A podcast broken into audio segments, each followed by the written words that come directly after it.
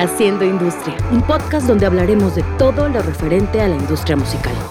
Conducido por Wax Pavia y Amé Bautista.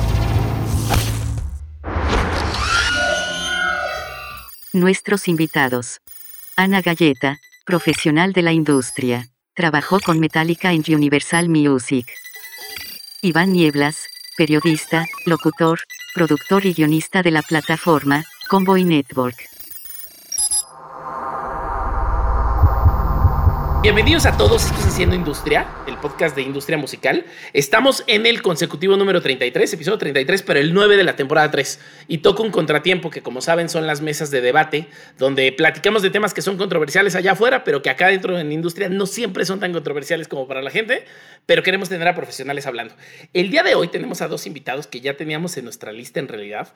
Eh, les tocará tener un episodio solos en algún momento, claramente, pero en esta vez caen así como anillo al dedo para hablar del tema. ¿Cuál es el tema? Metallica y su álbum negro que por aniversario, se lo que es el 30 aniversario, tiene una serie de más de 70 covers de bandas invitadas de un montonal de géneros eh, que están saliendo ya en las plataformas, se están soltando poco a poco hasta llegar al último número. Entonces, el día de hoy vamos a hablar de eso, si nos gusta, si no nos gusta, si creemos que es un buen movimiento desde el tema mercadológico, si creemos que es un mal movimiento desde el tema de tu carrera, vamos a hablar de todo eso. Nuestra primera invitada, que me da un gusto presentarla enorme, es Ana Galleta, a quien yo conocí en Guadalajara hace muchísimos años. Y de hecho, yo creo que me sé más el Galleta que su apellido. Y yo creo que su mamá le dice Ana Galleta, porque todos la conocemos así. y hoy es una profesional de la industria que no viene representando a su puesto de trabajo. Viene representando al ser muy fan de Metallica y el haber trabajado con ellos desde, desde Universal Music en el 2017, corrígeme si me equivoco. Bienvenida, Anita, ¿cómo estás?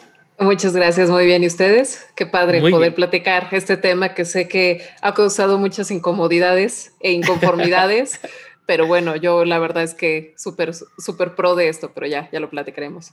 Me encanta. Y nuestro segundo Yo creo que eres una, perdón. yo creo que eres una de las fans más hardcore de Metallica que conozco en la vida. No sé, ¿eh? híjole, no sé. Creo que sí hay una seria competencia en el club y ya el Patas y yo creo que conocemos a varios que que contienden muy bien para eso, pero, pero sí.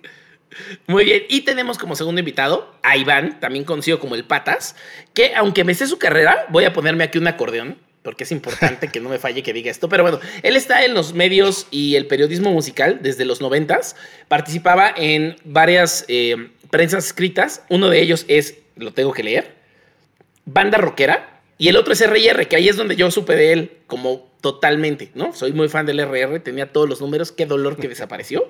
Y bueno, ha sido locutor de programas principalmente de, metal en el IMER, donde tuvo All Together Now, Huele a Patas, Pandemonium, desde la redacción, yo escuchaba Huele a Patas. Eso ahí es donde creo que nos hicimos amigos en aquella época. Em, y, ahorita ya se desempeña como guionista, productor y como parte de todo este colectivo de chingones que hacen eh, Convoy, que es una plataforma de streaming que suena como medio a podcast, pero medio a radio en vivo, pero un híbrido ahí de un montón de cosas que creo yo justamente es como la RR transportada a los 2020, ¿no? Bienvenido, Patas. Se te olvidó, pues, eh, se te olvidó decir, perdón, Patas, se te olvidó decir una de las mejores cabelleras de la industria musical. Si no es que la mejor cabellera de la industria musical. Ah, cabellera de también de Ana, pues ya no, ya no canta mal las, las rancheras, tiene lo suyo para, para matear.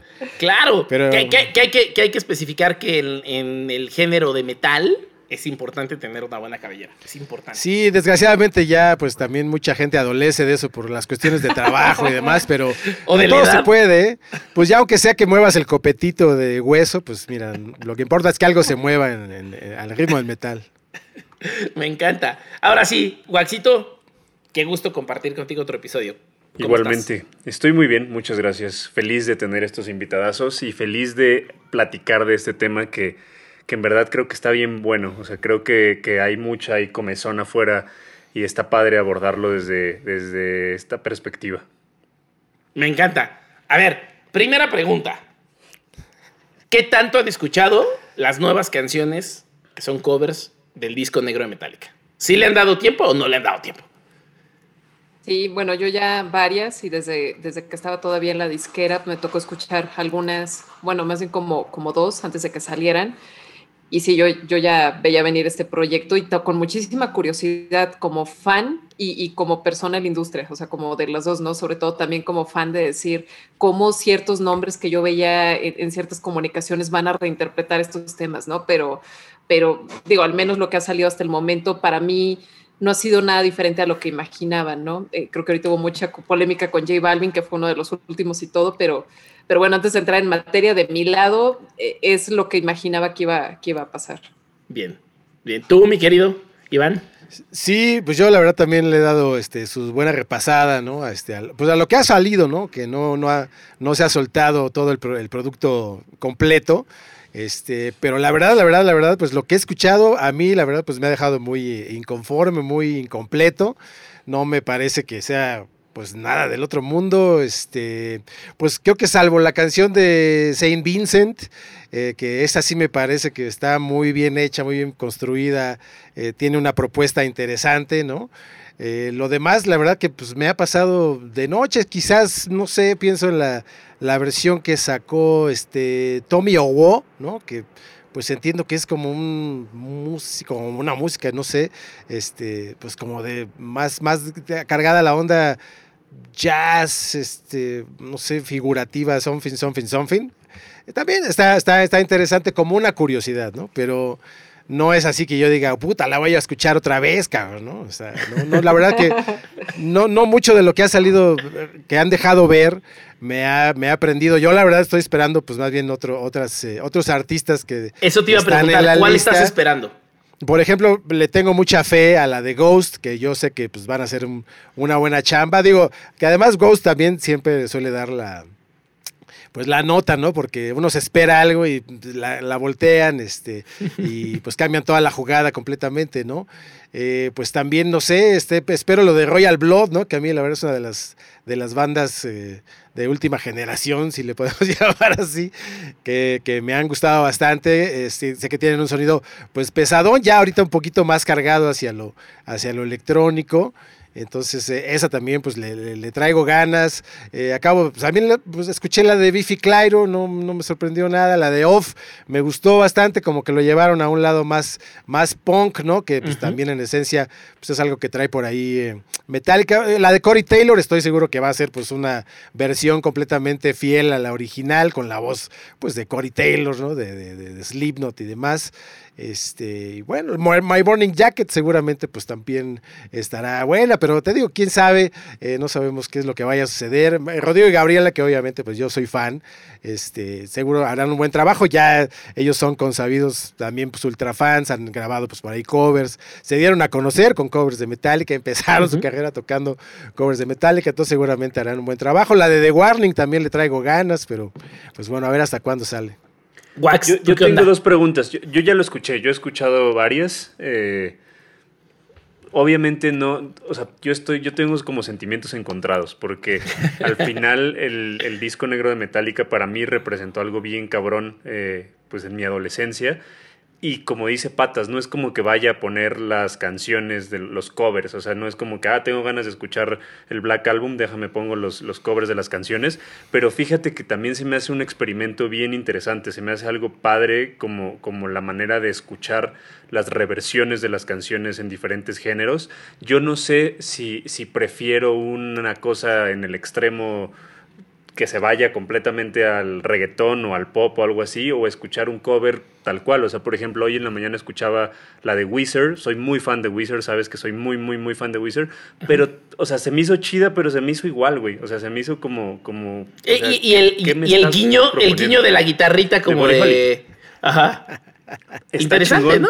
Está bueno, pero, pero al final es igual, güey, o sea, es la misma canción, entonces no sé, no sé qué, prefiero. Y ahí viene eh, una pregunta, o sea, me gustaría saber ustedes, o sea, por ejemplo, dices, tú patas, no es lo que estaba esperando, o sea, ¿qué esperarías de un cover de, de Metallica? ¿Algo igual o, realmente sí te llama la atención que personajes como Balvin o como Hash hagan eh, reversiones?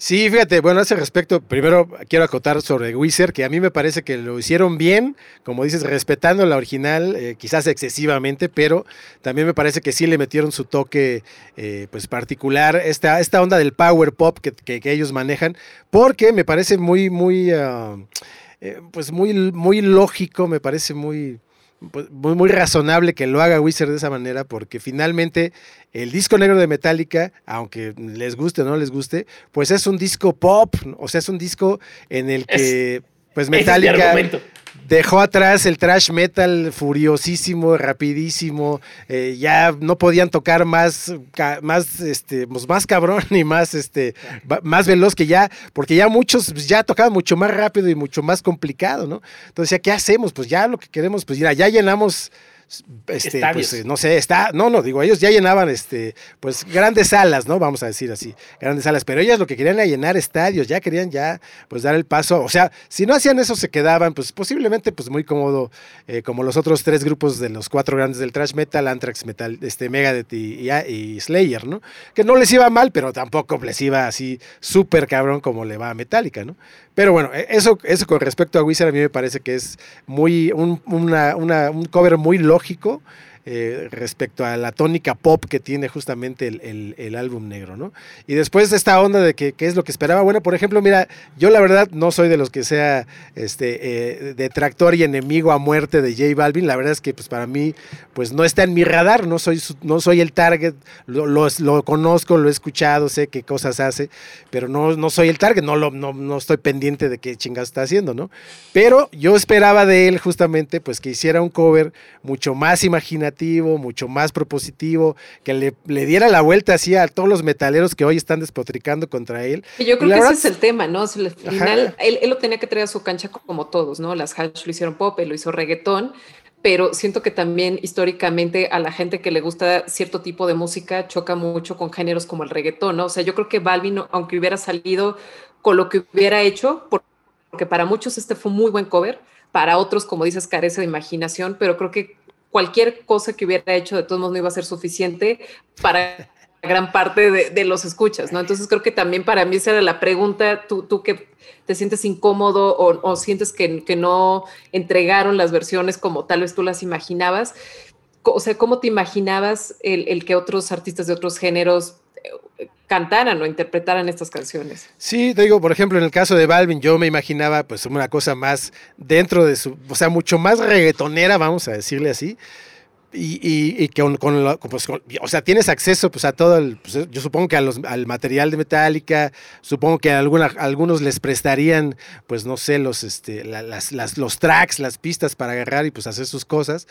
Pero a mí se me hace que se quedó muy cortito, como que se quiso ver muy, muy moderado y pues nada más agarró ahí un samplercito y ahí lo puso muy discreto y ya hizo una rolita encima. Pues una rola que es, pues podría ser de él con un sampler de Metallica que pues no tiene gran chiste, ¿no? O sea, me hubiera gustado que se arriesgara mucho más, ¿no? Hacerla, o sea, completamente reggaetonera, así vulgar. Pero que tanto como fan te atreves a hacer eso, porque al final él también es fan, ¿no? Una cosa es lo que tú haces en tu carrera y otra cosa es como fan, tal vez le tienes mucho respeto a una canción que dices, no quiero modificar demasiado la obra, quiero hacer mi interpretación, pero sin ser tan disruptivo. Digo, no sé, no, no quiero poner eh, palabras en, la, boca de Balbi, ¿no? La verdad es que, no sé. también, que también al final yo siento que la canción está más cercana a lo que ha hecho Balvin en los últimos discos. O sea, al final Balvin también, si tú te pones a escuchar como un disco como el Colores, por ejemplo, yo no es que sea súper fan de Balvin, pero, pero he escuchado y he estado como pendiente de lo que está haciendo. Eh, me parece que, que, cada vez se está como alejando más del reggaetón y como experimentando más hacia el hip hop, como hacia otros géneros más urbanos eh, como tal. Entonces yo siento que al final Balvin eh, hizo lo que hizo más cercano a lo, que, a lo, a lo reciente. Y por ejemplo, yo, yo me doy cuenta con, con personas como de entre 17 y 19 años que, que, he estado cercano a ellos, que han estado escuchando esa canción, les ha volado la cabeza y han dicho como es de las mejores canciones, de los mejores covers que he escuchado y al final creo que también es el, es el, objetivo. A, mí, a mí no me gustó, a mí el cover no me gustó sinceramente. A mí tampoco. Pero, pues, pero es que a lo que, yo me refiero que... Exacto, a lo que yo me refiero que no me gustó es que pues no, no me prende de ninguna manera, quizás yo no soy el target, como estos personajes que dices que les vuela la cabeza, pues, pero a mí me parece que es pues, está muy simplón. Ahora, bueno, eh, por ejemplo, en contraste la versión, por ejemplo, de Hash, ¿no? Que a muchos también les saca ronchas, este, pues también me parece muy consistente con lo que hacen y con la canción que escogieron, que es pues justamente una canción de, pues de esto que le llaman el americana, de country pop, ¿no? y folk, pues, Pero es, que eso, ¿no? Al final el proyecto de covers fue llevarlo a la cancha del artista, tratar de llevarlo al sonido de ellos y darles esa libertad, ¿no? Digo, Wax, tú estuviste más en el proceso de el ir y venir, pero salvo que me digas, no era tanto que te autorizaran o te dijeran cámbiale todas las guitarras. o sea, si estás escogiendo un artista y le estás dando la oportunidad, creo que también lo padre de este proyecto para mí, y lo digo como fan de muchos géneros, es que le dieron la libertad al artista. Y en ese sentido, Patas, yo siento que el nombre que me digas ahorita, hasta Miley Cyrus o lo que sea, el cover suena más cercano a lo que ellos hacen, no necesariamente lo que están haciendo ahorita, pero más cercano al género del que pertenecen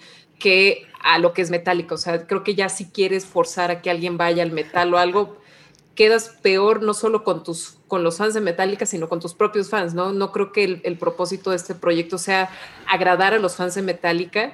Y, yo en ese sentido creo que también James Hetfield ha sido como muy abierto a este tipo de situaciones, ¿no? Hubo una entrevista que le hicieron cuando vinieron en, México estos conciertos, bueno, previo a los conciertos del Foro Sol, y él, o sea, le preguntaban de cómo, la, no te sorprende cómo la gente va conociendo a la banda o cómo de repente estos artistas pop traen tu playera, o sea, desde alguien de Five Seconds of Summer o alguna de las Kardashian, y en lugar de él hacerle roña, o sea, más bien para él fue entender de, bueno, hay gente que a mí me conoció con el Reload o con otros discos y, para nada ni siquiera ubicaban esto, ¿no? Y creo que también a mí es lo que se me hace padre este proyecto. Muy seguramente muchas generaciones van a conocer estas canciones del Black Album por los covers, no por las Esos niños de 17, 19 están ahorita metiéndose a escucharlo. Mi sobrino conoció el, Black Album de Metallica por los covers. O sea, Metallica era como una banda como de, ah, sí, chido. De viejos. Chingón, pero pues, no, me, llama. Y, gracias a los covers los conoció. Yo, yo quería mencionar algo que de lo que decía Ana. Eh, a mí me tocó ser parte del álbum eh, siendo manager de Mon cuando se acercaron a Mon para, para, proponerle estar dentro del álbum. Y punto número uno, lo que, lo que quería decir al principio era que según entiendo, todos los proyectos a los que se acercaron de alguna u otra manera son fans de Metallica y que lo han dicho. O sea, Mon, por ejemplo, es fan de Metallica. Y al momento de que, de que se acercaron a, ella, no le pusieron restricción alguna. O sea, literalmente le dijeron, aquí está el Black Album, escoge la canción que tú quieras. Eh, haz lo que quieras con la canción, si la quieres hacer en español, si la quieres hacer en inglés, si quieres eh, lo que tú quieras y decidas, hazlo. Y creo que eso eh, artísticamente, al menos Mon lo agradeció mucho y hizo una versión que desde mi punto de vista no ha salido, desde mi punto de vista está un poco arriesgada y está, está interesante, ya me dirán qué, piensan, eh, pero, pero eso se me hizo bien chingón, que, realmente les dieron la libertad artística de hacer lo que quisieran con, ¿Y qué artista te abre su álbum más su joya de la corona para que te digan haz lo que quieras. No, yo en ese sentido, y no lo digo bueno, sí lo digo como fan de Metallica, pero también como persona en la industria, wow, a mí eso me sorprendió. O sea, que, que, el álbum más especial por muchos sentidos y controversial por lo que decían ahorita, no es el álbum pop. Entonces, a los, a los fans de ese momento que no les gustaba tanto ese sonido, no les gustó tampoco. Pero a mí me encantó que, que se hayan atrevido a hacer esto, ¿no? Por ahí alguien en su momento me comentaba en redes sociales que era por dinero y yo, o sea, no creo que a Metallica le falte dinero. ¿eh? Y que ojo, también, los artistas están donando, ¿no? Exactamente, también todas las ganancias del álbum se están yendo a, fundaciones, entonces por dinero no creo que, sea. Quizás por marketing sí, porque vean, estamos hablando en un podcast de Metallica, pero, pero pues por dinero no creo que haya sido. Yo creo que también por la permanencia, ¿no? O sea, como un álbum que sigue permeando en generaciones, ¿cómo le aseguras un poco? No, no, no, no quiero decir asegurar, pero ¿cómo haces que la conversación siga por otro par de años, no, sé si decir décadas, porque no sé de los artistas que ahorita están haciendo los covers, pues bueno, cuántos seguirán muchos años más, pero creo que también es eso, ¿no? El decir, esto va a seguir y tómelo quien quieran eh, al cabo de unos años, ¿no? Digo, ese, es como yo veo, tal vez. Yo, yo tengo una preguntita, Ana. Ahorita voy a regresar a eso que acabas de decir, pero, ¿y tú? ¿Hubo alguna que te sorprendiera y dijeras, ay, güey, no me la esperaba? Y hubo una que esperabas mucho y dijeras, ah, no estuvo tan chida. Igual no soy el target, pero le esperaba más y no. Digo, en 70 eh, canciones, ¿te ha pasado? Creo que me identifico más con la primera, eh, y perdón que lo traiga a la mesa, pero las hash, o sea, es alguien que, digo, como mexicana, eh, he seguido desde el disco 1 y ubico perfecto su repertorio y todo, y cuando vi que van a ser parte de esto, como que decía, wow, me da mucha curiosidad porque si algo tienen es no solo voces impresionantes, sino también en lo que ellas hacen, que, que, es este pop, como decía, medio americano y todo, la verdad es que lo hacen muy bien, ¿no? Entonces, cómo ellas con este sonido sí muy americano, pero en otro género van a interpretar esta, ¿no? Y cuando la escuché, a mí a mí de verdad me, me conmovió muchísimo y me dio orgullos. Y yo no soy fan de, de Hash, pero dije, wow, qué padre que artistas están llevando estas versiones y ver los comentarios en el video y en redes, gente así de Bulgaria, de países que, ni te imaginas, dicen, wow, esta versión, ¿no? Y eso es lo padre también como fan, aunque te quejes o aunque te guste, hacer la conversación de, de, la banda y de un disco que te marcó, ¿no? Obviamente también, como ustedes decían, es bien especial que te toquen esas canciones porque seguramente habrá demasiada expectativa y también tienes historia personal detrás de eso y llega alguien y la manosea, como que pues, claro que te vas a sacar de onda, ¿no? Pero para mí ha sido súper sorpresivo y ha sido, no sé si decirlo como un experimento social, pero ha sido increíble ver tantos artistas de tantas nacionalidades e incluso de tantos idiomas haciendo un cover de esto, a mí me parece maravilloso. Claro. ¿Y no hubo ninguna que como que se te quedara cortita? Eh, te voy a poner ejemplos. a ver si no, ya dijiste sí, ya dijiste sí. pero no sé, no sé, no sé si profundizaría tanto eso porque a mí no me gusta tanto como criticar. Al final es tu opinión personal y hay gente que, le gusta y todo. No, no, no, pero es para dar conversación, ¿eh? No creas que es para que le tiremos hate, sino es solo para decir, es así, no, o sea, le esperaba un poquito más y no me conectó y ya. Te la contesto ahorita. Sí, te voy a decir yo, te voy a decir yo las mías, te voy a decir yo las mías. Me gustó Hash un chingo me sorprendió, tampoco soy fan, entiendo su carrera, la respeto. Me gustó un chingo, me gustó que se tomaran el riesgo del estrofe en español. Me gustó un montón, o sea, dije, bien, güey, bien hecho, porque para mí era eso, o sea, ya te abrieron la puerta, no te están poniendo ninguna restricción, juégatela un poquito, ¿no?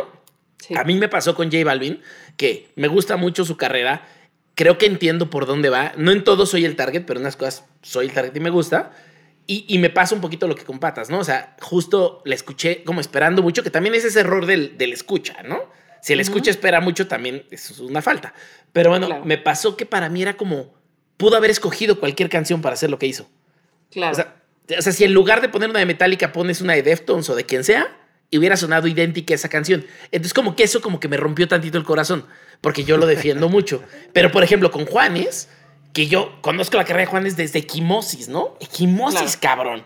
Y cuando le escucho dije, ay, nada. Nada, así, me desinfló completo. Pero, por otro lado, está Miley Cyrus. Que escucho Miley Cyrus y dije, no mames. Con Miley Cyrus me pasa, bueno, como que en toda su carrera no soy muy fan de Miley Cyrus, ni de su personaje, ni nada. Pero cada que hace un cover, me vuela la cabeza. Entonces me pasa lo que con Molotov, ¿no? Que digo, si saco un cover más, lo tengo que escuchar. Sí, incluso por ahí hay otro artista pues de la onda como country, que no, no, no recuerdo ahorita bien su nombre, este mm, creo que es Jason Isbell, uno de estos, este, que pues digo, el, el cover está bien, pero te digo, o sea, a mí, por ejemplo, lo que han soltado hasta ahorita me parece que no es lo. No, o sea, me parece que no es lo mejor que trae este disco de covers, ¿no? O sea, estoy esperando yo, la verdad, que los demás artistas estén ya eh, pues alistando pues el, lanzamiento de sus cosas. Yo me supongo, por ejemplo, pienso que Ghost incluso pues tendría que sacar un video, porque la parte visual pues es súper importante con este asunto. Y que ahorita ya nos dieron esta probada, que no es lo más chido, ya nos pusieron a hablar de todo el asunto, pero pienso yo pienso yo que lo, lo, mejor está por venir. Aunque, por ejemplo, a ese respecto que decías, ¿no? De los artistas que se quedan cortos. Yo, por ejemplo, pues a, no sé, a José Madero y al Instituto Mexicano del Sonido, pues no espero absolutamente nada de ellos porque son, yo en lo título personal, pues no espero nada de ellos porque pues no me gustan en lo absoluto, ¿no? Pero pero si el día de mañana eh, hacen el mejor cover del mundo o sacan la canción más chingona del universo, la voy a escuchar y me va a latir y pues voy a decir a huevo qué chingona canción. Dudo mucho que suceda, pero bueno, eh, eh, veremos qué es lo que hacen porque están tomando pues una canción que no es de ellos, vamos a ver a dónde la llevan, si igual se quedan cortos como es que sabes que pienso que no es que se queden cortos, sino que siento yo, me da la impresión de que hasta ahorita, al menos lo que hemos escuchado, los artistas que han hecho o los que hemos escuchado los covers están muy temerosos, cabrón. Sea, están temerosos del backlash que les va a dar la comunidad metalera, digo, como si les tuviera que importar, este, pero están temerosos del, backlash y siento que piensan que podría ser como un, un poquito un setback eh, eh, si hacen, pues obviamente un mal cover, entre comillas, porque pues quién determina qué es un mal cover, ¿no?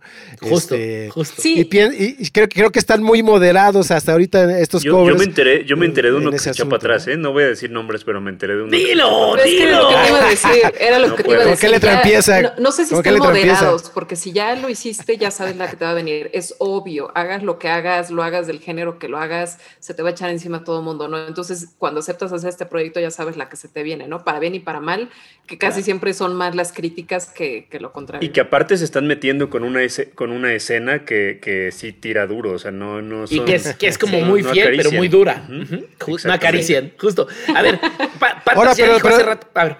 dilo, dilo, pero lo que, lo que quiero apuntar, digo, para que igual pasemos a ese tema, no sé, es que también este, este asunto de las críticas de, de la gente que ha estado como tirando hate, entre comillas, de este proyecto, yo realmente creo que se ubican más dentro de la escena latinoamericana que dentro del mercado anglosajón, porque yo he visto ya, obviamente me metí a escarbar en todos los foros que encontré, ¿no?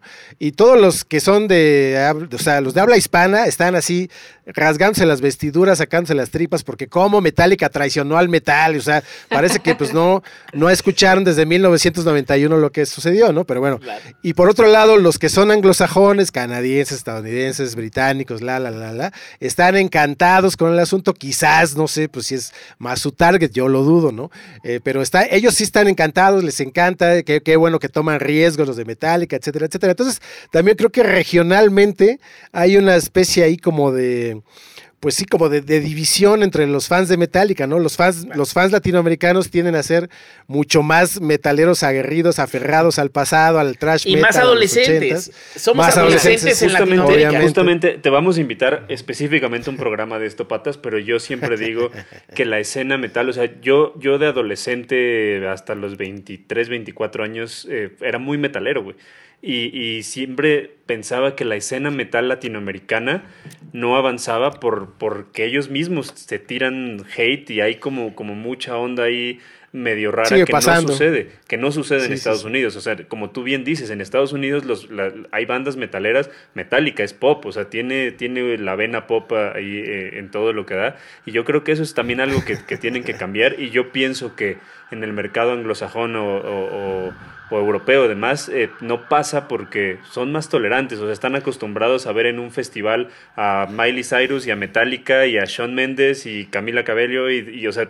O no lo ves, ¿no? Respetas un poco, justo eso iba, o sea, compara por ejemplo, un vive latino que le están tirando, o sea, tú estás esperando a la banda que sigue y está alguien tocando y le estás tirando, es como, pues si estás esperando a la banda que sigue, como, ni para qué gastas energía, ¿no? Pero, Pero vas a otro festival y, y no sucede eso en el Austin City Limits, cuando había Metallica que tocó Mon, o sea, antes de ellos tocó Camila Cabello, o sea, dos artistas antes, o sea, no era como que, que la gente estuviera ahí llorando y aquí haces eso y no manches, o sea, se te echan encima.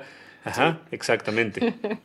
Sí, es que, bueno, es que yo creo que el mercado anglosajón, digo, no es por ser malinchista, pero creo que tiene más claro que Metallica es parte ya de la cultura pop y aquí seguimos pensando que Metallica pues sigue siendo parte de la escena del trash metal de los 80, 90, ponle tú, ¿no? Claro. Este, pero creo que creo que creo que justo es justo por eso se, divide, quizás no sé no sé si vean o sea, ustedes lo consideren como que estamos quizás en un desfase, ¿no? De, de, de, de un desfase de fases, valga la redundancia, ¿no? En el que todavía no hemos comprendido que pues Metallica, a pesar de que se llama Metallica, pues ya es una marca, ya solamente el nombre es la marca, es, y ellos ya pueden hacer lo que les dé la gana. Si mañana quieren hacer un disco de, de covers de los Bee Gees como los Foo Fighters, pues lo van a hacer y les va, les vale madre, ya, ya están en un nivel no y ya tienen su disco de covers, ¿no? Claro. Que no es tan malo como el de Foo pues es, como, es como el meme, es como el meme ese de, de, los fans de Behemoth y están así vestidos así súper satánicos y el vocalista y así bien fashion, acá bien pinche ah, claro, sí, sí, sí, Que, quiero decir algo ahí sobre lo que dijo Patas. Justo, eh, creo que ese es un tema importante. Creo que el desfase de Latinoamérica viene a partir de que no hay una industria desarrollada. Creo que la industria desarrollada en, en regiones primermundistas, ¿no? Llámese Estados Unidos, Canadá, Reino Unido, Europa eh, o Asia también, creo que lo que provoca es que el público también crezca. Y que es lo que provoca que haya festivales como los que dicen Ana y los que dice Wax, ¿no? es un festival donde vas a ver a Madonna y al mismo tiempo toca Daft Punk y al mismo tiempo toca Metallica. Y sabes que pertenecen a esas ligas. No es una cosa que te ofende y te lastima. Porque no te está obligando a ir a un lugar donde la gente te va a ver entrar a un lugar donde toca Daft Punk, ¿no? Y esa adolescencia parte de que no nos tocó ver ese desarrollo, ¿no? O sea, seguimos viviendo este sueño de, oh, si se hace mainstream ya no es cool, ¿no? Y es como en Estados Unidos. O si se cortan el pelo, ¿no? Como en su momento fue de que se cortaron el pelo y olvidaron. ¿no? Load y Reload, que era, se cortaron el pelo y empezaron a tocar otro tipo de música, ¿no? Mama Said, que es una canción absolutamente suena country, ¿no? Y entonces te pones a pensar eso y dices, claro, el que se enojó en esa época es porque tenía 20 años. Pero ya a los 30 que te enojes con tu banda, o sea, güey, no es tu banda, no te pertenece. Uno es consistente en la vida. Sí, y no sí, bueno, es que es que incluso fíjate que ahí hay una división incluso dentro de las huestes de Metallica. Para muchos, por ejemplo, ya ves, viene toda la etapa de Kill Em All, Justice for All, que es el trash metal, ¿no? Así. Y después llega el álbum negro, que es la, la, partida, digamos, ya hacia el mainstream, pero incluso Después, cuando viene Load y Reload, hay una división entre los fans de Load y Reload y los del negro, porque para muchos todavía el negro, pues es el Metallica, eh, que es eso, metalero, vamos a decir todavía. de Metallica, ¿no? El pico de Metallica, y de repente llegan estos güeyes con el pelo corto que dice, ¿qué pasó? Me los cambiaron, pues mi Metallica son estos otros güeyes de pelo largo y vestidos de negro, ¿no? Y entonces, y ahí se divide completamente en otra generación del Load Reload hacia acá, ¿no? Entonces, imagínate de cuántas generaciones estamos hablando que son fans de Metallica, que ahora pues también con, como, eh, digo, en, su momento pues no había redes sociales cuando sacó eh, Metallica el, el álbum negro en 1991, pero ahora lo vemos pues eh, amplificado con todas las redes, con todos los comentarios, que además, pues cualquier persona puede comentar lo que le dé la gana, aunque no conozca nada, ¿no? Entonces parecería que hay demasiada bulla y que es demasiado crimen y que es, eh, no sé, o sea, se, se, hace un poco más escandaloso de lo que realmente es, ¿no? Igual no es tan grave, pero a la gente también, pues le gusta estarse quejando por deporte, al metalero así rampante que solo escucha demos de death metal, black metal de Tokio, yo sé. En cassette, portada blanco y negro, grabada con una grabadora, pues obviamente siempre le va a cagar, y va a decir, ah, pinches güeyes vendidos, mejor escuchen a Gorgoroto, yo qué sé, ¿no? Pues nunca les vas a dar gusto, bueno, pero pues es que ya no les están hablando ellos, o sea, Metallica le dejó de hablar esto, a, este público, pues desde el álbum negro, desde 1991, y ya ahorita pues cacharon a otro tipo de gente, eh, pues quizás lo que los hayan descubierto ahorita, los chavitos, que yo me imagino de 18 hacia abajo, ¿no? Pues apenas están entrándole a Hardwired, a, Dead Magnetic, ¿no? Entonces todavía falta pues, saber si lo de atrás les gusta, pero... Pero eso, como dices, habla de una evolución de una banda, ¿no? Y evidentemente a cada evolución y cambio te va a gustar o no te va a gustar, y lo han hecho cualquier cantidad de artistas, los poperos, los rockeros, los metaleros, los hip hoperos, el reggaetonero que se va al trap, o sea, es, es algo normal, pero como dices, se, se exacerba mucho en este, en este género, ¿no? Que eres muy radical y si algo cambió, ya no te gusta, ¿no? Pero en esa evolución, pues también hubo muchos discos que no gustaron, ¿no? El Santanger, que creo que todo el mundo lo odia, y a mí, no sé, tal, Vez yo soy, tal vez yo soy de esa, eh, no soy como fan ciega, pero yo acepté ese álbum y digo, y de vez en cuando lo escucho, ¿eh? no crees que lo tengo ahí abandonado, pero también entiendes la etapa de caos entre que se estaban separando,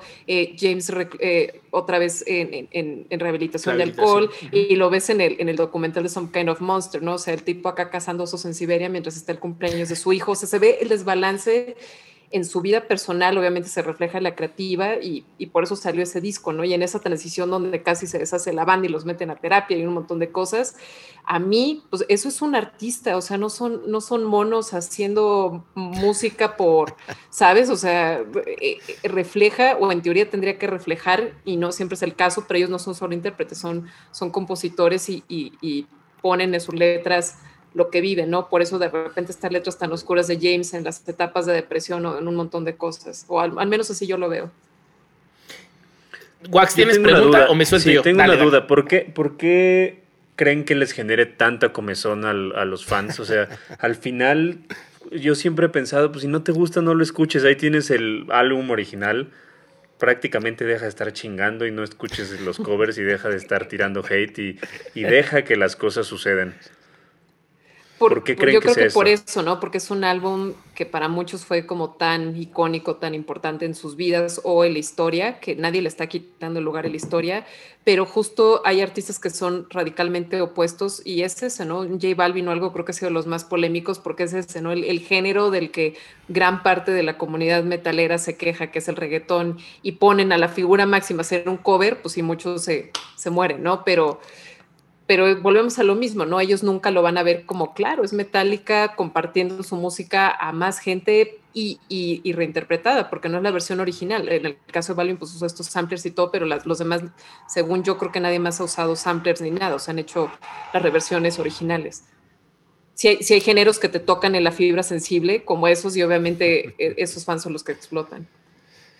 Bueno, yo quiero decir que sí comprendo a esos fans este, enojados y adoloridos por pues esto que se considera como una especie de traición a las huestes del metal, lo que sea que eso signifique que, pues bueno, este, pero bueno, yo creo que parte del enojo, justo como dice este, pues por aquí Ana, es que pues es un disco muy entrañable, ¿no? Es un disco que todavía hasta el momento, pues creo que hay un estudio incluso, digo, ustedes a lo mejor lo saben más que son parte de la industria, hay un estudio en el que pues está estipulado en que en este mismo momento que estamos hablando, en este mismo instante, una persona en el mundo está comprando el disco negro de Metallica, en digital, en CD, en, lo que sea, y diario hay una persona comprando el disco negro de Metallica desde 1991. Por eso es uno de los discos pues, más vendidos de toda la historia de la banda y de la música, ¿no?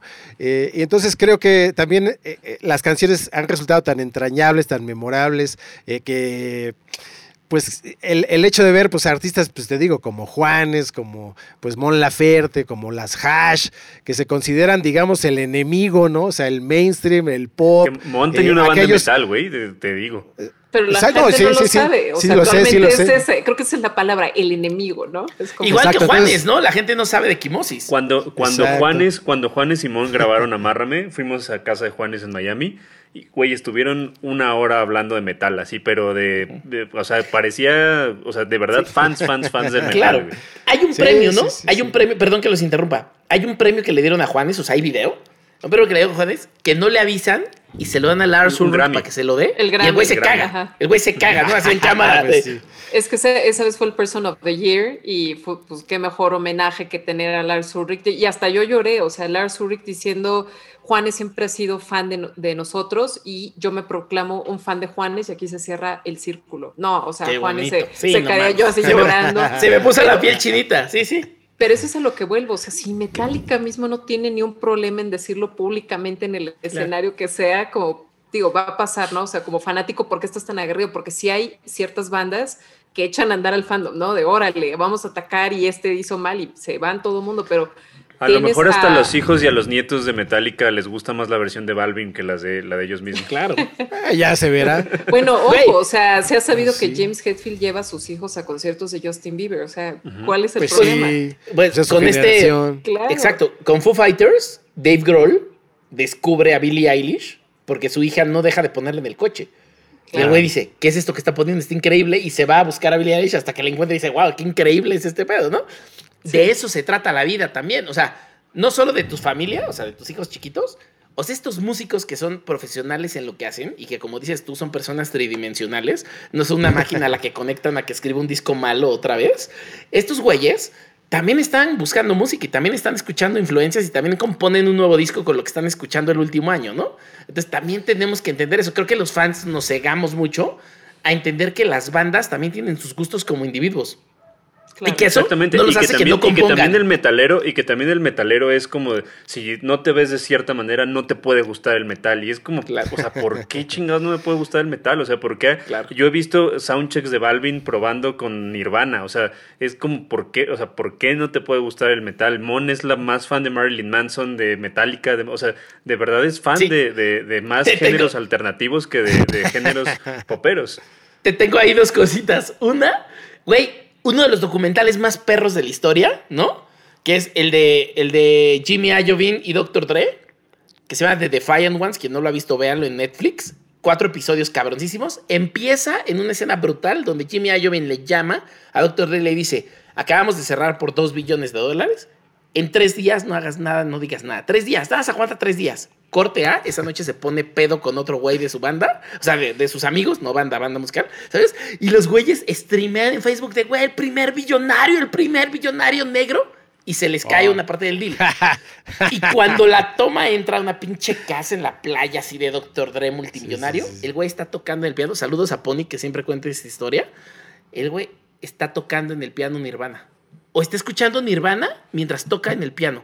Algo está pasando, pero está Nirvana y Dr. Dre en la misma escena y en la escena principal. Entonces no estemos mamando, uno. ¿Cuántos artistas empezaron a tocar con Metallica? El mismo Juanes, o sea, pues empiezas a tocar las canciones de tu instrumento actual ahora que eres una superestrella con Metallica. Claro. O, los mismos, yo estoy trabajando con una banda de adolescentes que se llama Whiplash y los güeyes aprendieron a tocar con Metallica, o sea, son pues ya desde el nombre pero y, eh, exactamente desde el nombre. Y al final, o sea, la gente es como de, ¿por qué no tocas metal? Y los güeyes, pues porque no queremos hacer una banda de metal. O sea, y, es como de a huevo tienes que hacer metal. Y a huevo y traes el pelo largo y tienes que hacer metal. Y si no haces metal eres una mierda. O sea, como no está chido, no, está padre. Como el meme de, como el meme de dime tres canciones, ¿no? Porque alguien trae una playera. Ah, y el meme del bebé. A un bebé le pusieron una playera y dime tres canciones. Es como si alguien trajera unos Jordan y le dijeran, a ver, juega básquetbol. Si no, quítate tus Jordan. A ver, traes Vans.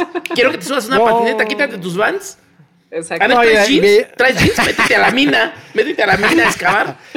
No, y además creo que, creo que debe decirse que la verdad, pues vivimos en una nación, especialmente en México, que somos pues muy doble caras, ¿no? Porque pues ya como bien dicen por ahí, este, pues sí, muy metaleros y mucho gorgorot y mucho este behemoth y lo que tú quieras, pero pues ya el sábado en la noche, en la peda con tus cuates, salen las de Juan Gabriel y las de José José y las de Vicente Fernández y bandan y bailan banda y reggaetonean y perrean. Ahí, está el borrego de Café Tacuba para las generaciones que no la han escuchado o sea, digo, el borrego pues, de Café Tacuba.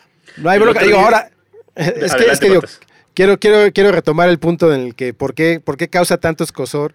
Creo yo que además, eh, como que por principio de cuentas, la selección de artistas que se hizo para este blacklist, que bueno, pues sí le queda muy bien, creo que lo, de la lista, lo de la lista negra, porque justamente los metaleros aguerridos, aferrados van a decir a huevo, todos estos están en mi, blacklist, los voy a tacharlos, a tacharlos, ahí les todos estos todos estos son los enemigos, ¿no? Y bueno, creo, yo pienso, digo, eso es lo que he leído en, diversos foros y platicado con gente, que quizás, quizás, quizás, quizás, digo, pues obviamente, eh, pudo haber sido mejor para muchos hacer una selección mucho más corta, más mm, sensudamente pensada, porque esto se siente, digo, debe ser así, como un arreglo pues entre los, entre los managements, entre la disquera y etcétera, etcétera, que pues de repente les dijeron al management de Metallica, Q Prime, oigan, este, vamos a sacar una compilación con covers de Metallica. Sí, a huevo chingón, dale.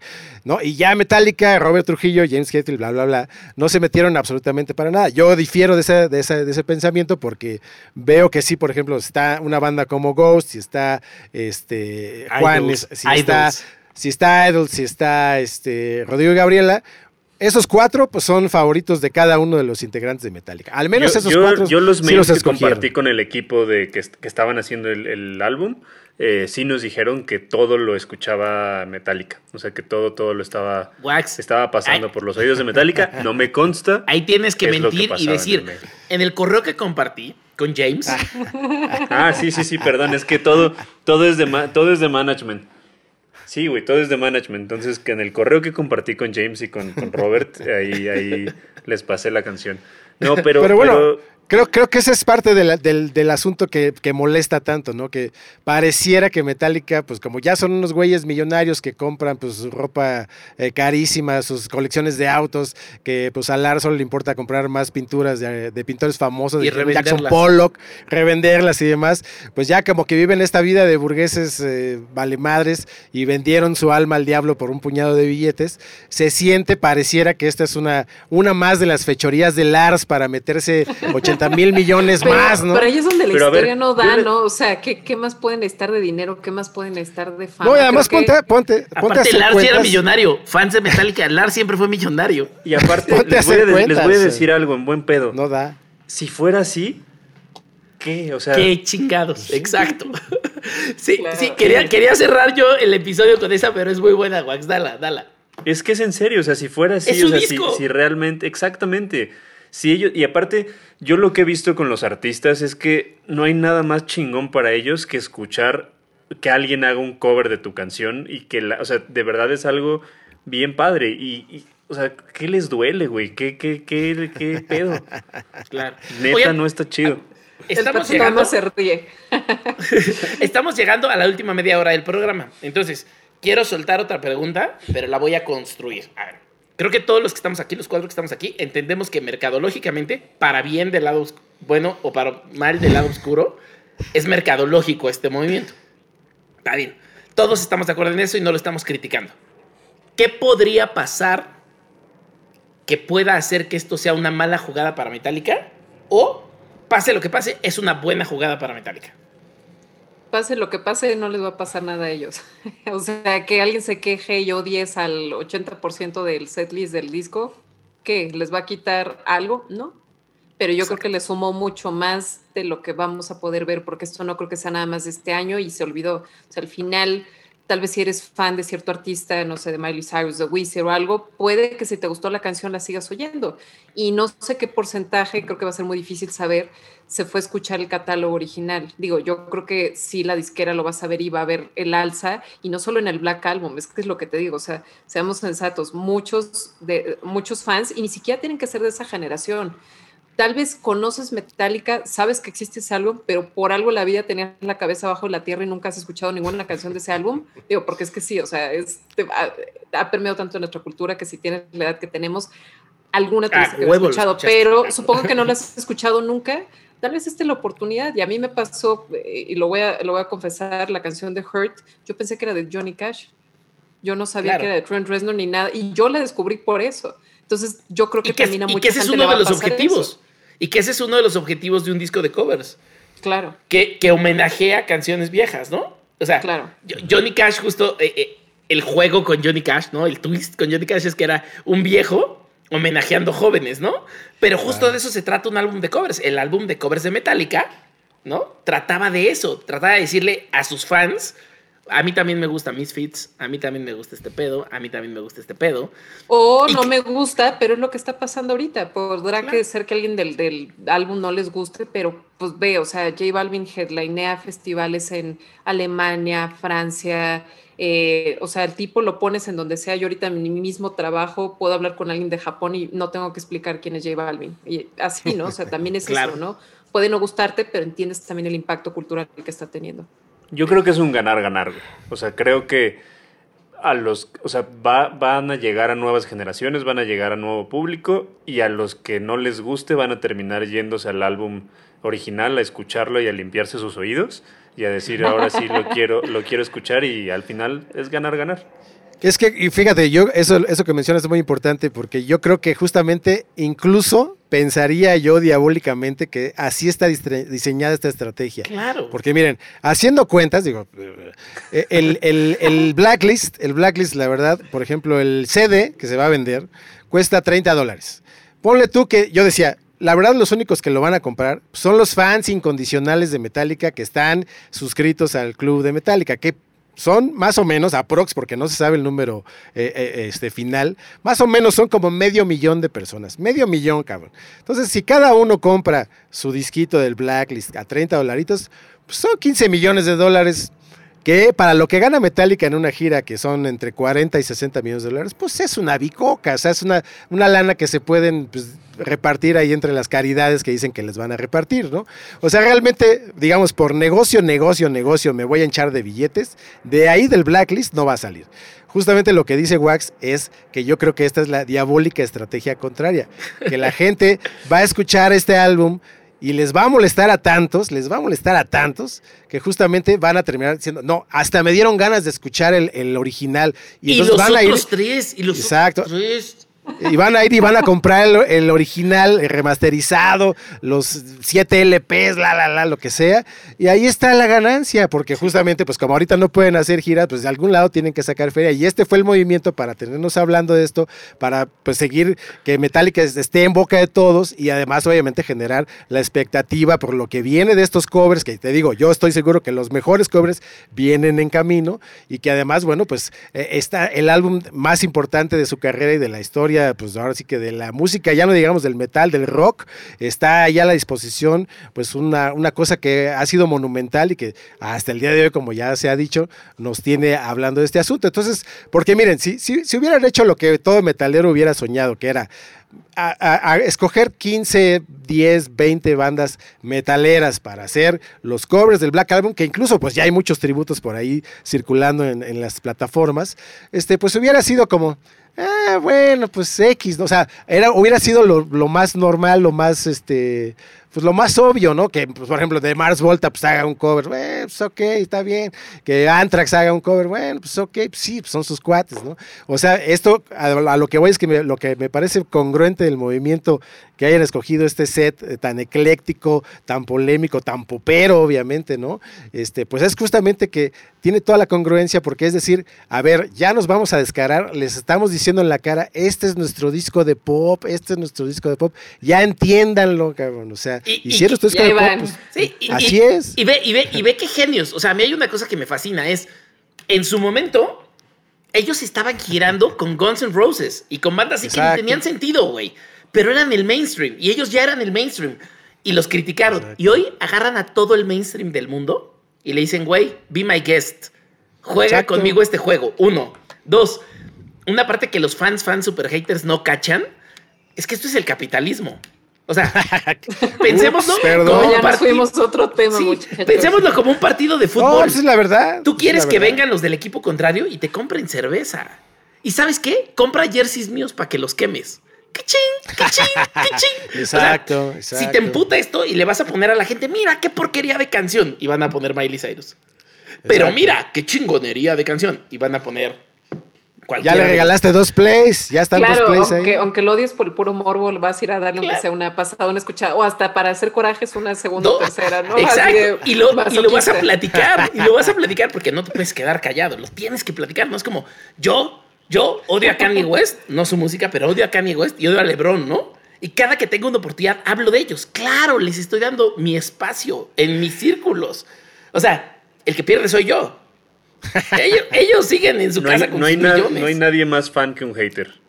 Exacto. Exacto. Esa es la frase más chida que siempre. Muy buena frase, coincido, coincido. Pero yo no sé, digo, muchachos, qué, qué bárbaros sus teorías de la conspiración. Yo, yo como lo veo es simplemente darle una permanencia a otras generaciones y seguir premiando porque volvemos a la plática inicial. Esto es un álbum mainstream y que lo oiga los fans de J Balvin, tampoco los fans de J Balvin van a decir, oh, no, ¿qué es esto? Súper metalero y no lo entiendo. O los, o los fans de Miley Cyrus o, o de Misfits o de Weezer o de pero mercadológicamente es un ganar-ganar. O sea, mercadológicamente es tal cual ganar-ganar. Como artista, decir, estoy avalado por Metallica para hacer esto. Digo, una como fan, dos como artista, pues es algo, ¿no? Digo, te critiquen o no. I'm, sorry, Metallica lo aprobó. Quien haya sido, haya sido James, haya sido el management, I'm sorry. Acabo de pensar algo que no había pensado y te lo voy a preguntar con tu background de disquera. ¿Puedo? No tiene que ver voy, con. Voy a, voy a decir algo antes. Eh, hablando de los covers rápido yo lo que no entiendo es se quejan, se quejan, se quejan. Y, sobre todo bandas, he, platicado con dos bandas que tienen eh, bandas de metal. Y, es como de, güey, te quejas tanto. A ver, güey, haz un cover tú, cabrón. Nada te impide a, meterte a un estudio y hacer un cover. Si eres tan chingón, si eres. Si tú crees que lo pudiste haber hecho más, cabrón, hazlo, güey. Sí. Sí. O sea, pero a ver, criticaban a Apocalíptica, criticaban a Rodrigo ah, Gabriela y Rodrigo y Gabriela abriendo Glastonbury, o bueno, no abriendo, o sea, estando en Glastonbury, lo siguen criticando. Es como, la gente va a criticar, no importa lo que hagas. Siempre, siempre. Pues Oye, te tengo una pregunta y obviamente la podemos editar si quieres, ¿eh? Porque no lo había pensado. Ve, ve, ve qué bonito me acaba de caer el 20 de una cosa bien chingona, creo, pero tengo que fundamentarla. La voy a construir y la fundamento con lo que tú opines, porque tú sabes cómo funciona. Y ojo, nunca desde atrás como diciendo el capitalismo. No, no, no. O sea, a ver, ojo, ojo. Está bien cabrón que no hagas 11 invitados, 11 canciones, ni recuerdo cuántas tienen en negro, pero 11 invitados, 11 canciones. Y hagas 76. Está bien cabrón. ¿Por qué? Porque en temas de sincronización, en videojuegos, películas, series y todo lo que se te antoje, tienes toda esa serie de géneros y gente que pueden poner esta música, polinizar nuevas audiencias. O sea, que una de estas canciones salga en la siguiente temporada de The Bold Type, ¿no? La serie de Netflix de puras chavas, cantada por Hash. Va a polinizar audiencias, va a llevar a Hash a otro nivel, va a llevar la serie a otro nivel, pero además le va a dejar dinero a Metallica. O sea. A los autores aquí. a los autores, por final, eso. ajá, o sea, porque es un tema autoral, ¿no? Sí. Y entonces aquí viene la pregunta que te iba a hacer. Ya, ya contestaste la mitad. Está increíble. No le deja a todos, más que a los autores, pero también al güey que sincroniza le sale más barato que pedir un Forgiven o Forgiven. Y tal vez no le alcanza para un Forgiven, pero sí le alcanza para la de Hash. Más barato por el máster, porque al final se cobra el, el máster, que es la grabación, y se paga el derecho autoral. Autoral. Eh, entonces, eh, de todos modos vas a tener que pedir el permiso a los autores o pagar el derecho autoral. Pero igual es considerablemente mucho más barato. Exacto, ¿no? Sí, claro que sale. o sea, ahí, luego te llevas sorpresas. Yo muchas veces me tocó hacer sincronizaciones de bandas hiper, hiper, así, las más grandes a nivel global y te sorprendías, porque también para ellos es, pues, el negocio no necesariamente va a venir una sincronización, viene de lo que deriva de que más gente te escuche en estas plataformas, ¿no? Hay quien no lo entiende, hay quien ve la compañía y dice, ah, claro, Netflix tienen un montón, hay que cobrarles medio millón de dólares, ¿no? Pero hay quien lo entiende más como un negocio, un one-off, es, ok, a ver, ¿quién es el productor? ¿Cuál es la serie? Ok, hizo esta pasada que tuvo esta audiencia. O sea, siento yo que la gente de negocio curiosamente la gente de negocio, ajá, curiosamente la gente de negocio no piensa en el dinero, piensa en qué me va a traer esta oportunidad, porque hay gente que ha dejado en la mesa el cash que les hayas puesto, o sea, les dices, toma, ¿cuánto quieres? ¿Cheque en blanco? Digo, no es el caso, ¿no? Pero supongamos que fue el caso, que fue el cheque en blanco, y no lo hacen, no por un tema de hacerse interesante, sino es como, no le va a construir, no nos va a, a sumar en nada, y por X cantidad de dólares, no lo vamos a hacer. Claro. Hay una historia por ahí, digo, nuestro público son chavitos que le están entrando a la industria musical, por eso lo hablamos de esta forma. Entonces, regresense a escuchar todas las partes de derecho autoral que tenemos. Ojalá, ojalá, ojalá tengamos un chingo de metaleros haters para que le den play a nuestro y, y me, van a, me van a empezar a tirar ahorita en redes sociales. ¿no? Exacto. ¡Ah! Y, y, el episodio de sincronización con Herminio, escúchenlo. Pero, por ejemplo, de lo que acabas de decir está muy cabrón, ¿no? Hay esta película de Crazy Rich Asians, que viene de un libro, narra la leyenda que el güey, o sea, el director, quería tener Yellow de Coldplay. Y es como, no, güey, porque Yellow es como te discriminan en Estados Unidos. Te dicen Yellow por asiático. Y el güey decía, no, es importantísima por. Y lo justificó, no sé cómo, que llegó a Chris Martin y creo que hasta se la regaló. Así de. O sea, una cosa que no iba a tener cómo pagarla, le regaló para el momento más especial de la película, le regaló esa canción. Claro. Porque el güey le Vuelvo lo mismo, o sea, son humanos, tampoco todo es máquinas y el capitalismo y a ver, no, o sea, tampoco creo que... No, bueno, y también, como decíamos, pues Metallica ya no necesita más millones, creo. Digo, no sé, no sé si sean tan ambiciosos. Además, son la única banda que tiene el récord Guinness de tocar en todos los continentes del mundo. Es una cosa así, ¿no? Por la Antártida, sí. Por la Antártida. Sí, ya, ya están más allá. Sí, o sea, Metallica se puede desintegrar hoy y, y va a seguir viviendo millonario. No, ojalá no. Ojalá no, porque aparte es una banda que también les voy a decir, si tienen oportunidad de verla en vivo y son muy jóvenes y nunca los han visto, el pinche power que tienen en vivo están muy cabrones. Sí, sí, sí, sí, sí, sí, Es que son de esas bandas, volvemos, y no digo por, por lo veteranos que son, pero que si por algo tienes la cabeza abajo del, de la tierra y no sabes quiénes son y te paras en un escenario de un festival y los ves, claro, porque ahorita, no sé si has visto toda la gira que anunciaron, están haciendo hasta doble día en los festivales. Algunos sí como más del género, pero también en otro tipo de festivales están hasta duplicando función, ¿no? Son los del jueves y el domingo. Sí. Pero es eso, ¿no? O sea, ves a los chavitos o también como chavito te pasa, ¿no? A mí me, ha pasado con algunas bandas que dices, claro, esto lo escuchaba mi hermano grande o mi tío y wow, no sabía que era esto hasta que los vi en vivo y coincido contigo, Wax. O sea, sí verlos en vivo es, es una experiencia. Yo, una, una de mis mejores experiencias de la vida de conciertos, a mí los conciertos y la gente que lo escucha ya sabe y me conoce, los conciertos y los festivales son mi vida, ¿no? Y por eso trabajo en ellos una de las mejores experiencias de mi vida fue haber ido en Alemania al Rock am Ring con Curlo, Juan Carlos, uno de mis grandes amigos. Fuimos al Rock am Ring así a acampar con lodo hasta acá, ya sabes, pues porque estaba en Alemania y teníamos que aprovechar. Y era un line-up espectacular. O sea, estaba Guns N' Roses volvía. Estaba Deftones, estaba Korn, estaba Tool, estaba Metallica, estaba quien quieras, ¿no? Fear Factory, quien quieras. O sea, de estos lineups de tres días de atascas espectacular. Y sale Metallica toca como 5 o 10 canciones. o sea, ellos cerraban antes de Guns N' Roses, que Guns N' Roses tenía que salir como a las 12 y salió a las 4 de la mañana, ¿no? Ya sabemos, ya sabemos. Es ese pre-Guns N' Roses antes de que se les acabara el dinero, pero bueno. Y entonces de pronto se tiene así, James, acaban de tocar la como quinta o décima canción. Por cierto, hoy son 20 años del Master of Puppets, era como 2006 o 2005, me corregiré el patas. Y 20 años del Master of Puppets, va completo y tocan completo el máster y luego terminan el show con otras 10 canciones de sus otros discos. y Curlo y yo, así empapados, con lodo hasta acá, pero empapados de la lluvia, y decíamos, güey, o sea, es que ya me quiero ir a dormir, pero quiero que sigan tocando. O sea, no quiero ir por cerveza, pero quiero más cerveza. O sea, era una cosa que. Y no íbamos a ver a Metallica. Íbamos al festival como un festival. Íbamos más por Tool y por otras. y nos echamos a Metallica así de, güey, siempre que lo, lo que quieran de ellos, pero sí dejan, o sea, sí se matan por dar un buen show. Y ves a James así con el speech de, cuando vinieron, se acuerdan que acababa de pasar lo de la influencia, estaba entre que sí, digo, en, en, unos foros sol, pero el tipo así de Metallica, este, México, esto, o sea, somos su familia, los amamos, que tú dices, puede estarlo diciendo sinceramente o no, hay sus debates, pero oye, en esos momentos que, que llegue tu ídolo y que esté ahí, además el tipo da el show y yo no sé cómo, no sé, hartan de tocar las mismas después de tantos años. O sea, yo lo veo y digo, ¿cómo las siguen tocando con esa emoción, no? A mí la única que siento que ya les da un montón de flojeres, Nothing Else Matters, pero fuera de esa, creo que todas, o Forgiven, a veces como que la cantan así, ah, otra vez esta, pero fuera de esa Es su creep. Sí, o sea, a mí yo pensaría que Enter Sandman sería la que estarían hasta acá, pero cuando han cerrado con esa es es magistral y yo creo que eso es lo padre, ¿no? Espero no equivocarme y aquí se nota que estoy hablando como fan, pero esperaría que... No importa, no está mal ser fan, Nana.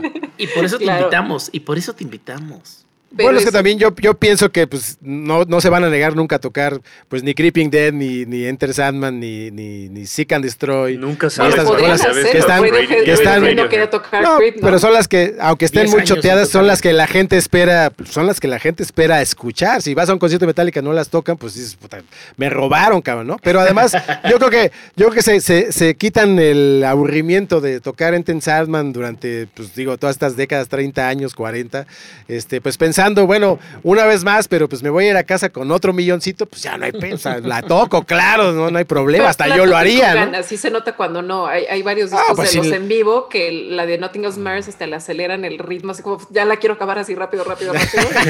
sí, sí, así cero entonación en la canción como y aparte, y aparte fue, la más, fue la más cobreada del disco.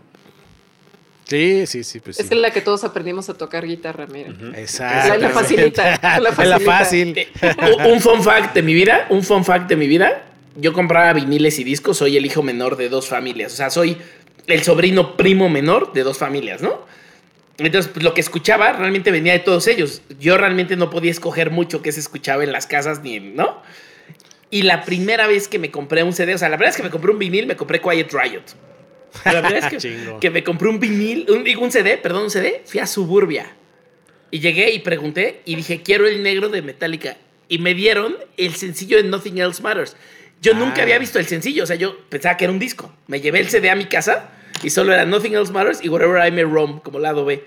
Nada más, en un CD. Y entonces aprendí que existían sencillos, ¿no? Pero es Nothing Else Matters y es como la canción que más me llega al corazoncito. ¿Y no sentiste que te robaron porque solo había dos rolas? Claro, pero me salió muy barato. O sea, yo no sabía. Aprendí muchas lecciones ese día. El capitalismo. Ah, sí, el capitalismo. y tenía 10 años. Y tenía 10 años. Oye, Waxito. primera lección. ¿Quieres irnos a la, a la sesión final? Vamos. Sí, sí, sí. Pues eh, eh, ya, ya para terminar, en, la, en el podcast hay dos, dos secciones. La primera es en honor a Med Bautista, que se llama Dos Cositas y le tenemos que decir dos cositas a la gente que nos está escuchando referente al tema que estamos hablando, lo que ustedes quieran decirles.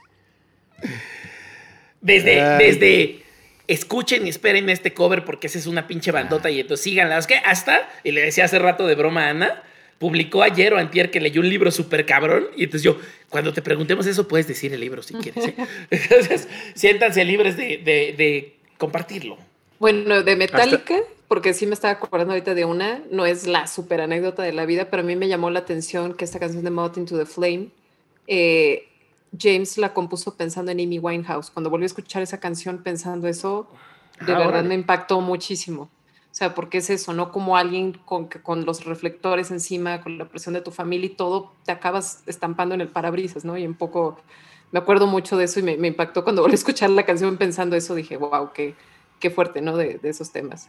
Eso es en cuanto a, a Metallica, pero eh, no sé, la verdad es que también hay, libros bien padres de eh, cómo la música se, se, contrapone con otros negocios. El libro no es el libro así más cabrón que he leído en la vida, pero se me hizo padre porque te lo echa súper rápido. El director de innovación de Berkeley con eh, otro que, que, lidera una empresa que se llama IDEO, escribieron uno que se llama Two Beats Ahead y es eso, ¿no? O sea, cómo, cómo las, las mentes musicales te pueden enseñar de negocios, ¿no? Ya hablan de David Bowie, de Pharrell, o sea, sí los nombres mainstream, pero de repente sacan nombres que yo en la vida había escuchado y lo, yo creo que para mí lo padre de un libro es que te tenga googleando, ¿no? Te ganan este proyecto que salió de África y tal y dices, no tengo ni idea y empiezas a googlear y empiezas a encontrar un montón de cosas y lo padre es que cada capítulo lo cierran con como un playlist, ¿no? Hablan incluso de Ricky Martin de la vida loca y te explican por qué están hablando de esa canción y por qué de él y también te pueden hablar de David Bowie o de un artista que en tu vida habías escuchado. Yo no sabía que había un álbum de cuando lanzaron una sonda al espacio, o sea, muchas cosas que dije, qué vergüenza que no lo sé,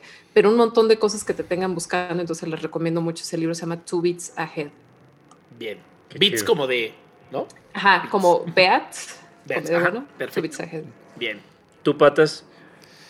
Pues puedes mandar a chingar a nuestra amada Media a mí, ¿eh? También, se vale, Patas. No, no, no, yo creo que más bien, este, pues dos cositas. La primera, pues es, es que decirle a todos los pues, metaleros eh, eh, muy dolidos, muy eh, aguerridos, muy militantes, que bueno, pues pueden seguir escuchando Cannibal Corpse y Suffocation y The Side, pues hasta la eternidad, pues digo, nadie se los impide, ¿no? Y no tienen por qué torturarse escuchando pues estos covers de Metallica, que además, pues creo que, digo, reitero que no ha quedado claro que pues Metallica mismo, pues también dentro de una etapa, pues incluso quiso dejar de ser metálica, ¿no? Desde Load hasta Saint Anger, hicieron todo lo posible por no ser ya ese metálica del trash metal, de Kill Em All a, Justice for All.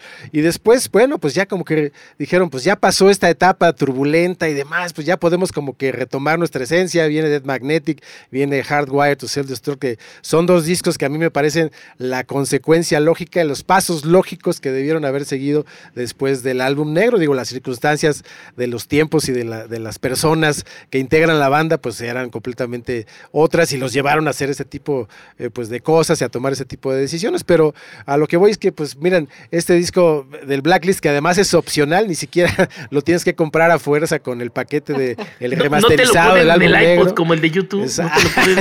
No te, lo van a poner impuesto ahí en el iPod y demás, que ya no, bueno, lo que sea.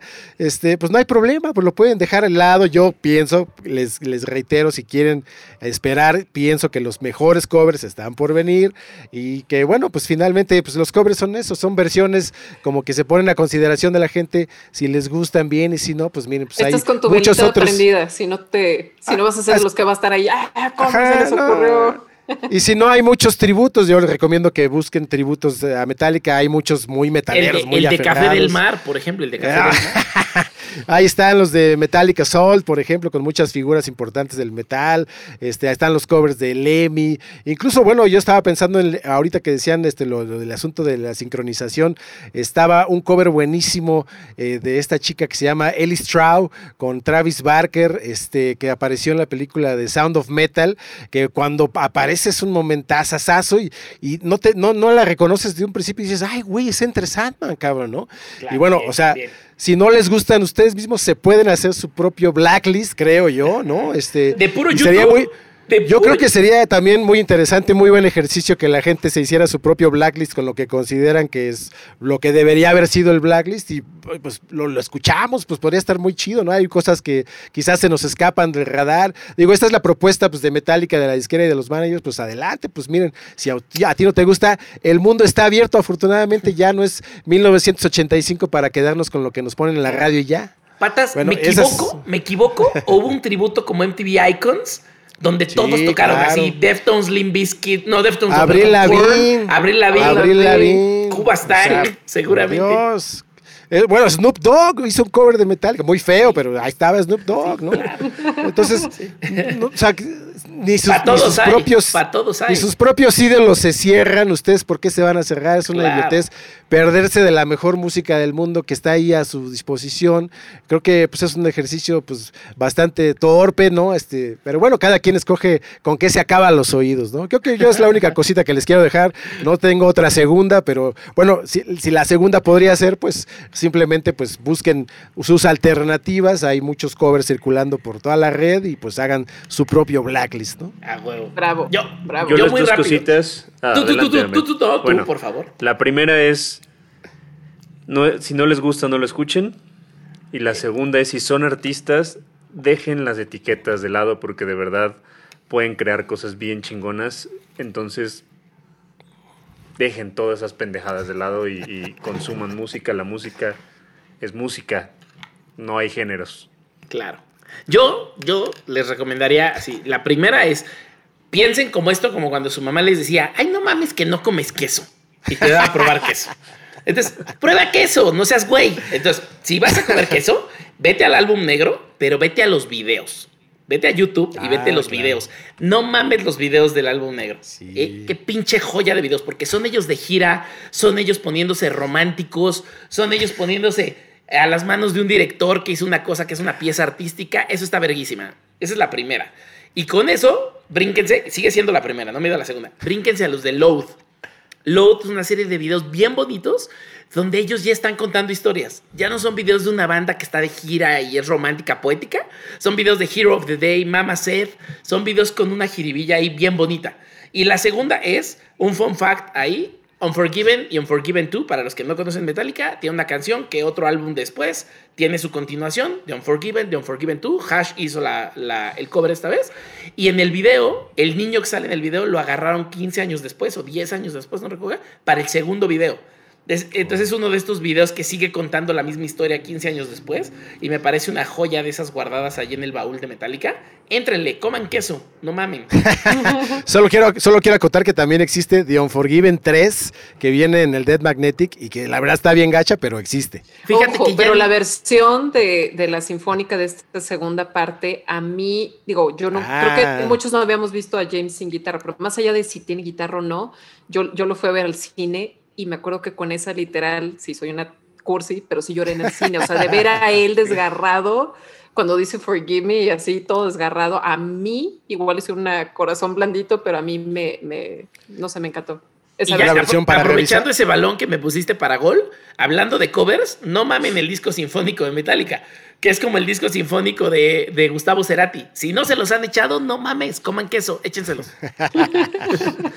La segunda sección, eh, ya es la última. Recomiéndenos una banda. La que ustedes Nueva, vieja, que sea No se vale metálica. no se vale metálica porque todos la recomendamos aquí. Una banda. La que quieran. Bueno, yo podría empezar diciendo que ahorita soy ultra fan, estoy obsesionado rotundamente con esta banda australiana que se llama Amy and the Sniffers que es una banda súper de punk, así, este, eh, no, no atascada, pero una, una furiosa, este, rabiosa, eh, y, pues como impactante, tienen mucha con energía. Con chamaca al frente, con chamaca al frente. con una chamaca al frente que no para, no, no sé dónde saca tanta energía, debe tener como 12 años, no, pero digo, este, es que solo de verla, o sea, ya parece que ya haces todo tu cardio del mes, cabrón. Entonces, la verdad es una de las mejores bandas que yo he visto, me emociona mucho cada vez que sacan una rola, hace mucho que pues no me emocionaba tanto con, eh, estaba pendiente de una banda, y pues, pues le recomiendo Amy and Sniffers, que seguramente se van a hacer muy grandes no dudaría que en cualquier momento estén en algún festival en nuestro país cuando eso vuelva a suceder. Qué chingón, tú, Ana. Híjole, es que recomendar algo a este público me, me siento nervioso. Hombre, me asusta. Tú tírale, tú tírale. No, mira, no, la verdad es que no, es que ni siquiera sería algo que sea desconocido. A mí lo que me impactó de Royal Blood, yo, yo la verdad es que los empecé a escuchar y dije, wow, está increíble, pero no ubicaba cuál era la configuración ni nada. Y a mí me impactó ver pues, el vocalista que es bajo, guitarra, vocal, y, me tocó verlos en un festival por accidente que iba pasando por el escenario. Y dije, ay, escucho esa canción, la de I Only Like When, when I Love You, y la escuché y dije, ay, la he escuchado, voy a ver la banda, y yo, ¿cuál banda? No, y me quedo así como buscando y vi al baterista y a él. A, mí sí me impactó mucho, o sea, cómo, cómo puedes hacer una propuesta con algo tan básico y la forma en la que toca y todo, digo, no es no es eh, rocket science ni tampoco es como la super obra de la vida, pero a mí personalmente me impactó eh, esa configuración y cómo suena, ¿no? Porque tú los oyes y suena enorme y volteas y son dos tipos, ¿no? Eh, y su energía es cabroncísima. Sí, sí, sí, sí. Ahmed. ¿Yo? Me recomendó Antón, Antón Guenechea, nuestro amigo español, que es guionista y editor. Me recomendó Parque Sur y me fascina. Parque Sur, Sur escrito con V de vaca en lugar de la U, como Café Tacuba y así. Eh, escuchen la canción Pero. Son esta banda de punk español, como las bandas de punk español lo saben hacer, como los puncetes, como los fresones rebeldes, como todos eso, que tiene unas letras inteligentísimas con una música cabrona que parece sencilla cuando la escuchas, pero que en el fondo son ácidos como la chingada. Parque Sur, una sola palabra, Sur con B de vaca. Yo les voy a recomendar el Oasis de J Balvin y Bad Bunny. Échenselo completito. Puta, puta. Otra vez cortocircuito aquí. No, está bien, está bien. Voy a sacar las chispas. Eh, voy a aprovechar también para eh, agradecer a la gente que nos apoya en Patreon. Está Diego Zúñiga, Gilda María Herrera, Francisco Cachú, Jonathan Contreras, DireMX, Lilian Chávez, Abraham Mata, Claudio Lenskin, Adrián Martínez, Iván Winston, Mónica Galicia, Javier Ramírez, Fidel Torres, Gabriela Díaz, Víctor Gerbank, José Martínez, Rodrigo Álvarez y Sofi Romo. Y voy a decir algo que qué cabrón, no me había dado cuenta que este güey de Dir MX nos, nos pide que le agradezcamos como Dir MX para estar promocionando su banda cada Lo hace bien, lo hace bien, cabrón, claro. El capitalismo. Dir MX, si no lo han escuchado, escuchen Dir MX. Muchísimas gracias a todos. ah, y fue cumpleaños de Dir, fue cumpleaños de Dir. Gracias a Minerva, gracias a Ana, gracias a Patas. Gracias, a Med, gracias a Luis, a Miguelito, a Gina, a Benito, a Pony, a todos los que hacen eh, posible Haciendo Industria. De verdad, muchas, muchas gracias. Significa mucho que hayan estado hoy con nosotros, Ana Patas. De verdad, los admiramos muchísimo, los queremos mucho. Un honor compartir y el señor Patas, mis respetos. Te, respeto, te admiro mucho.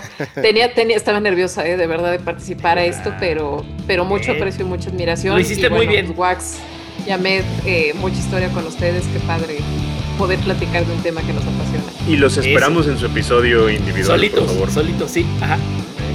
gracias a, todos por ayudarnos a hacer industria. Nos escuchamos la Muchas gracias. Síguenos en todas las redes sociales haciendo industria. Muchas gracias. Bye. Si quieres conocer más de las personas que hacen industria musical, no olvides suscribirte y ayúdanos compartiendo este podcast para hacer una comunidad más grande.